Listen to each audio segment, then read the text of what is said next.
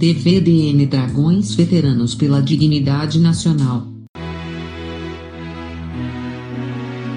Episódio número 5 O tema deste podcast, Dragões Veteranos pela Dignidade Nacional, é contar a história do nosso primeiro de cavalaria, primeiro regimento de cavalaria de guardas Dragões da Independência.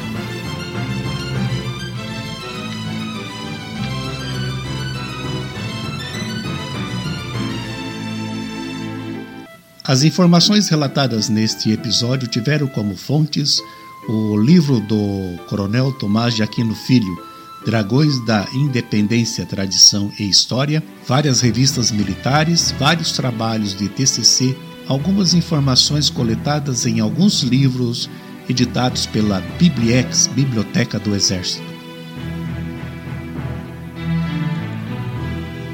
O que faziam e como eram fardados os militares daquela época? Como era o rancho e o alojamento? Que armamento usava? Estas e outras curiosidades vou contar neste episódio. Preparar para montar a cavalo. Deve-se a Carlos VII, rei da França, o aparecimento da cavalaria como arma. Foi ele que, por volta de 1445, instituiu o primeiro exército permanente constituído por duas armas, a cavalaria e a infantaria.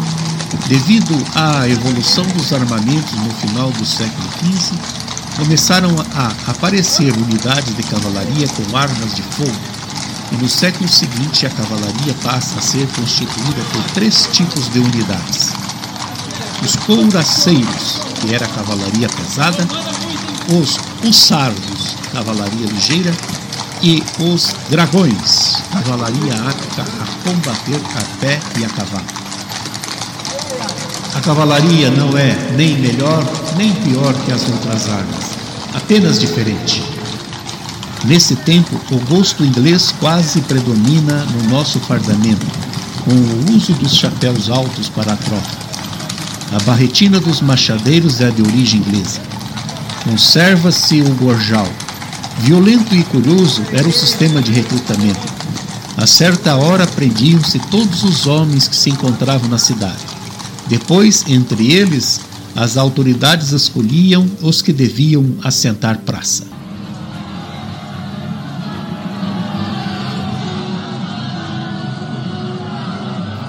Nessa época, o recrutamento era feito de três maneiras.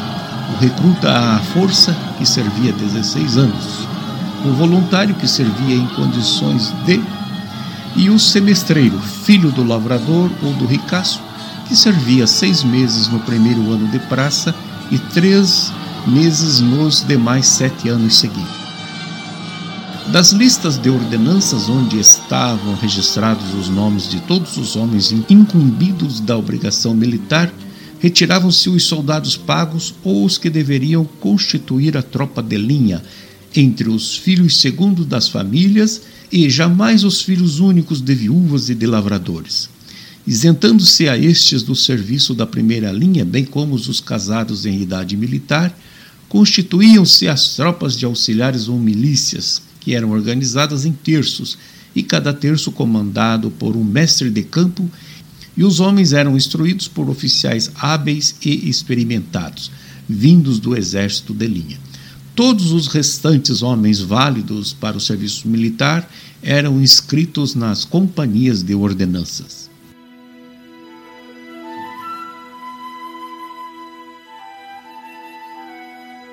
Através da Carta Régia de 23 de março de 1765, após vários acontecimentos bélicos na colônia, a coroa determinou que se alistassem sem exceção os nobres, os brancos, os mestiços, os pretos, os ingênuos, que aqui a gente deve entender como sendo os índios, e os libertos. Nesses casos, é, pretos e pardos que não eram escravos. Enfim, todos os homens válidos para o cumprimento do serviço militar, formando assim o maior contingente possível de corpos de auxiliares e de ordenanças.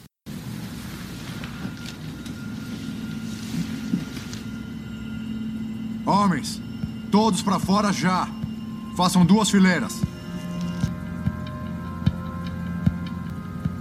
Se eu chamar o seu número, dê um passo à frente, vá até o instrutor e dê seu número para ele. Entendido? Sim, Sim senhor. 24.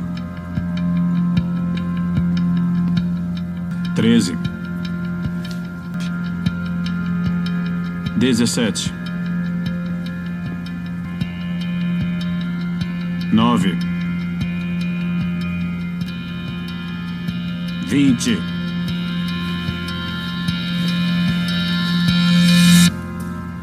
Podem ir. Sim, senhor. Toda a população adulta masculina entre 18 e 60 anos, capaz de combater, deveria estar organizada, não podendo, a partir de então, eximir-se do serviço militar não remunerado. O alistamento daqueles homens obrigados ao serviço militar gratuito estendia-se por todos os lugares e aldeias das cidades e das vilas. Eram então agrupados em companhias de homens armados sob o comando superior de um capitão-mor. Vale lembrar, entretanto, que a hierarquia de comando das ordenanças não era extensiva a toda a população, pois só poderia ser exercida pelas pessoas que reunissem para os tais postos as necessárias qualidades, encontradas apenas nos chamados principais das terras, ou seja, os de melhor nobreza e cristandade.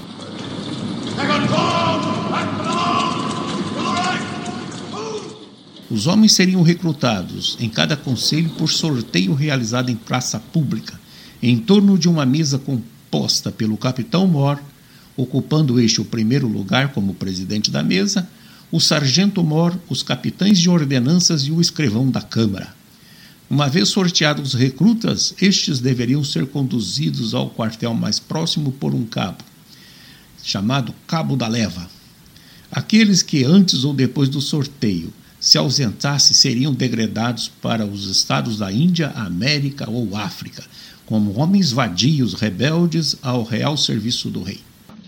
Vamos, vamos, vamos! Em frente! Um, dois, três, quatro. Um, dois, três, quatro. Um, dois, três, quatro. Um, dois, três, quatro. Um, dois, três, quatro. Um, dois, três, quatro. Um, dois, três, quatro. Vamos. Vamos. Vamos, vamos, vamos. Era normal nos fortes residirem a soldadesca e os oficiais próximos com suas famílias, e estes só procuravam a proteção do forte na iminência de perigo. Daí a origem, o aquartelamento e das vilas militares de hoje.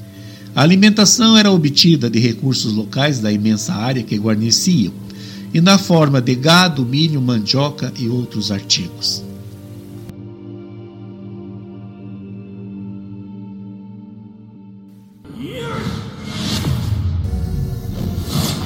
A composição étnica dos índios brasileiros pode ser caracterizada pela descrição de Van Gogh Compõe-se de brasileiros, tapuias, negros, mulatos, mamelucos, gente toda do Brasil e também de portugueses e italianos. Possuem muita analogia com os naturais do país no tocante à sua constituição, de maneira que atravessam e cruzam matas e brejos, sobem os morros numerosos aqui e descem tudo isso com rapidez e agilidade verdadeiramente notáveis.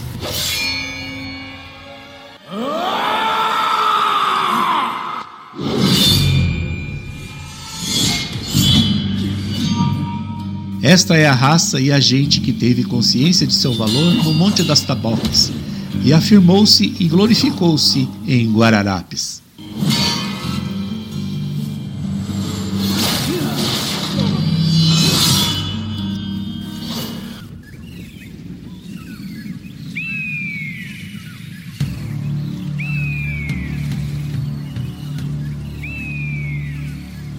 O armamento básico continua a ser a espada, em cujo manejo eram inexcedíveis.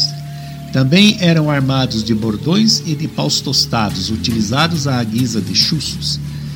Os chuços eram varas de madeira de até 6 metros. Os oficiais usavam espada e um pequeno escudo. Os escudos, ao que parece, possuíam uma carranca. Utilizaram-se bastante de mosquetes que, segundo os holandeses, possuíam maior alcance que os deles, conforme concluiu-se o relatório também de Van Gogh.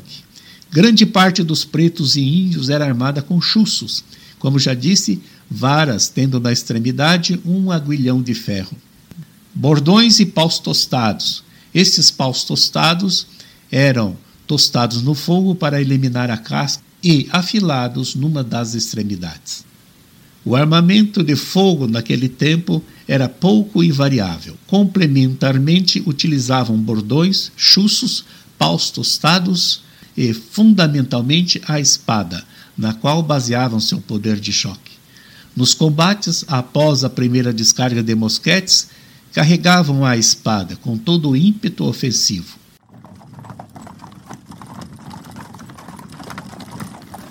Como eram formadas as nossas tropas?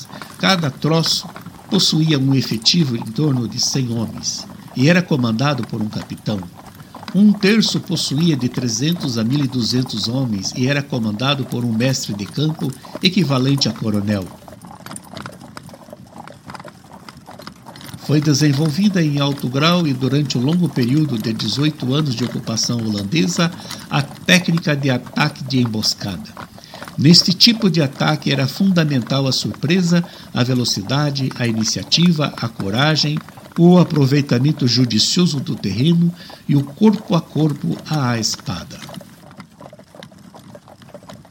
Em razão do abandono das atividades agrícolas para fazer a guerra e dificuldades de apoio logístico, os nossos patriotas conheceram sérios problemas logísticos.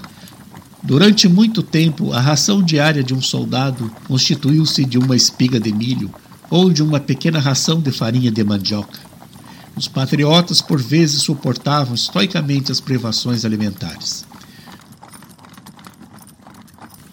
Há registros na história que, durante a Guerra dos Guararapes, a população de Pernambuco fornecia aos soldados de Pernambuco e Bahia 5 mil rações diárias. Da mesma fonte, evidencia-se a falta de carne para os patriotas, os quais haviam abatido todo o rebanho, poupando somente os bois destinados a tracionar a artilharia, bem como faltava roupa e espadas, pólvora e balas. Constituía para eles grande humilhação o fato de serem obrigados a andar descalços esta situação era compatível somente para escravos e índios, e o uso do calçado servia como indicador do status social do homem daquela época. As forças militares de que dispunha a coroa portuguesa no Brasil colônia constituíam-se de tropas regulares instruídas, disciplinadas e em condições de pronto emprego e de tropas auxiliares constituídas com os recursos das capitanias e treinadas para operarem como forças regulares ou substituí-las quando necessário. As tropas auxiliares só eram pagas quando chamadas a prestar serviço. A organização, instrução e disciplina das forças regulares e auxiliares seguiam o regulamento do Conde de Lippe.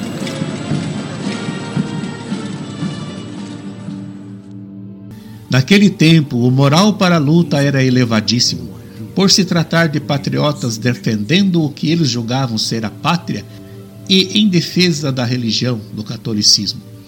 Os exemplos a seguir servem para ilustrar o elevado moral destes bravos brasileiros. Do coronel Wardenborger, um holandês, escreveu o seguinte: é difícil submeter pela força um povo constituído de soldados vivos e impetuosos, aos quais nada mais falta que boa direção e que não são de nenhum modo como cordeiros.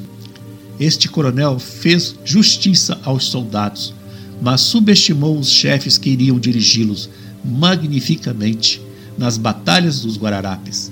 Fernandes Vieira, Vidal de Negreiros, Henrique Dias e Felipe Camarão usaram como meio de desacreditar as promessas feitas pelos holandeses vários argumentos. Entre eles, o fato dos holandeses terem cometido sacrilégios contra as imagens de uma igreja de Igaraçu, onde destruíram as imagens dos santos na base da espada. Isso feria profundamente o arraigado sentimento religioso aqui existente.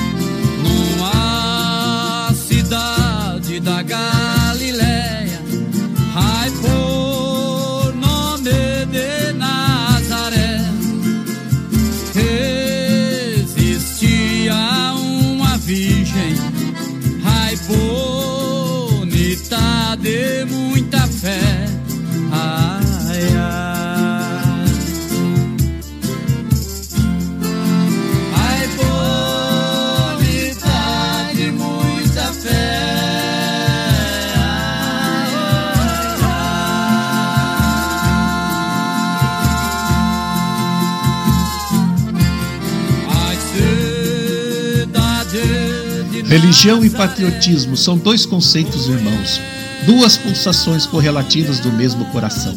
A religião traz à mente a montanha das bem-aventuranças, o patriotismo aponta o altar dos holocaustos. Uma promete e garante o céu, o outro redime e santifica a pátria. Dois modos correlativos de pulsar o mesmo coração. O aspecto religioso católico apostólico romano foi um dos preponderantes aspectos agregador da unidade de pensamento e de ação dos patriotas.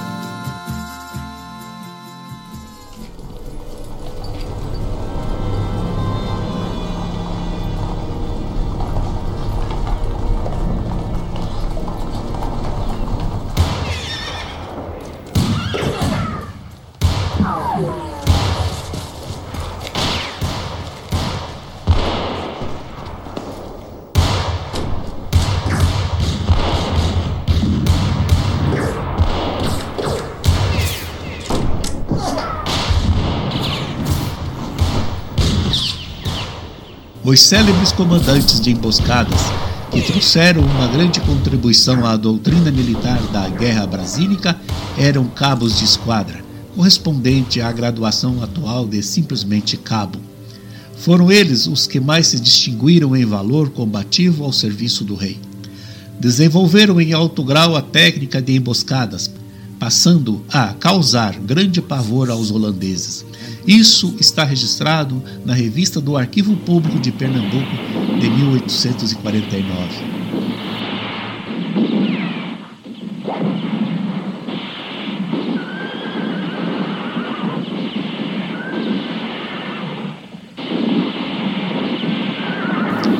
No combate, os mosqueteiros avançavam e descarregavam o mosquete, após o que tomavam posição atrás dos piqueteiros para reiniciamento. Nesta situação, o combate era travado à arma branca pelo piqueteiro, armado de espada e de um pique, pequeno bastão para parar golpes de espada do inimigo. Abram o portão! Abram o portão! Abram esse portão! A exploração do poder de fogo era crítica, pois um mosqueteiro levava uma hora entre um tiro e outro, o qual, disparado, caso não falhasse, atingiria sem precisão um alvo a cerca de 100 metros. Deste momento crítico, os patriotas aproveitavam-se, com todo o ímpeto, para desferir violentos ataques na base da espada sobre os piqueteiros e os mosqueteiros que estavam em remuniciamento.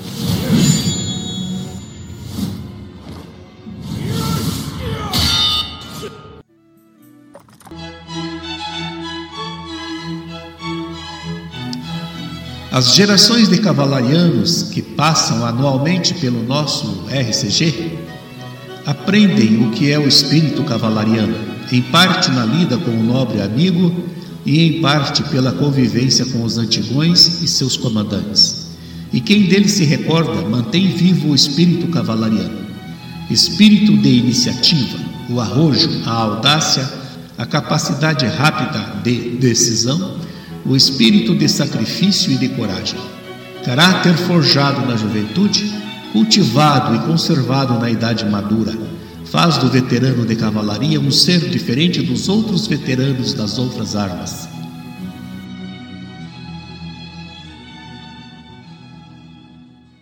A perda dessas tradições é um dos males que mais podem afligir uma nacionalidade.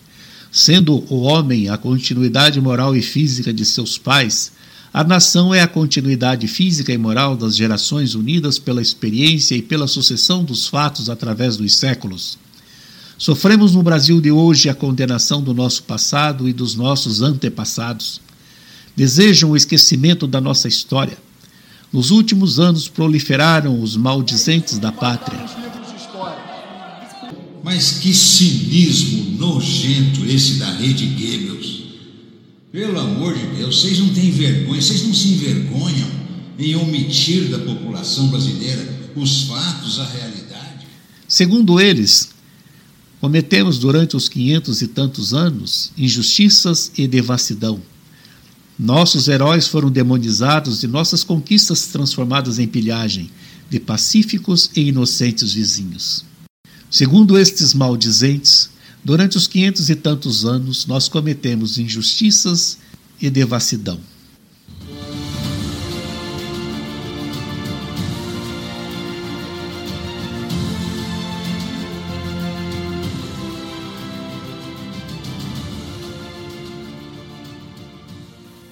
As informações que tinha por objetivo este episódio contar como era a vida na caserna, com todos os seus detalhes de moradia, vestuário, calçados, armamentos, alimentação, estão, de certa maneira, nas entrelinhas dos vários fatos históricos que aconteceram durante os 500 anos da nossa história.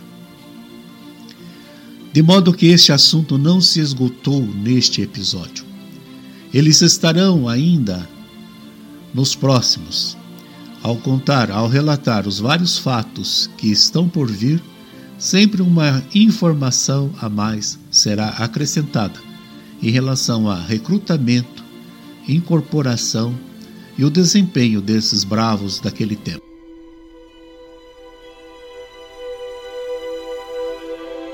Obrigado, Dragão Veterano e demais amigos, por esta audiência.